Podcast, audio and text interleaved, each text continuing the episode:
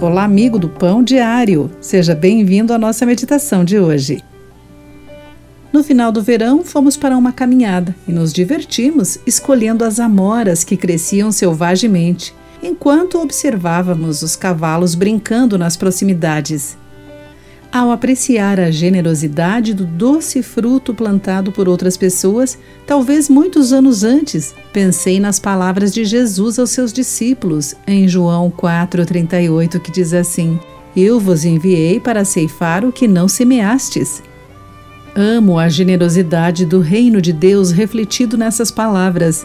Ele nos deixa aproveitar os frutos dos trabalhos de outra pessoa como quando compartilhamos o nosso amor por Jesus com um amigo cuja família, sem nos conhecer, vem orando por esse fruto por anos.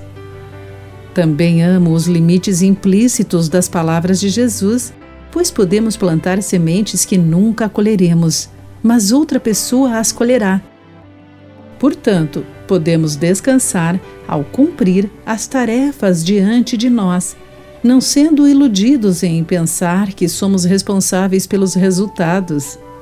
A obra de Deus, afinal, não depende de nós. Ele tem todos os recursos para uma colheita abundante e temos o privilégio de desempenhar um papel nisso.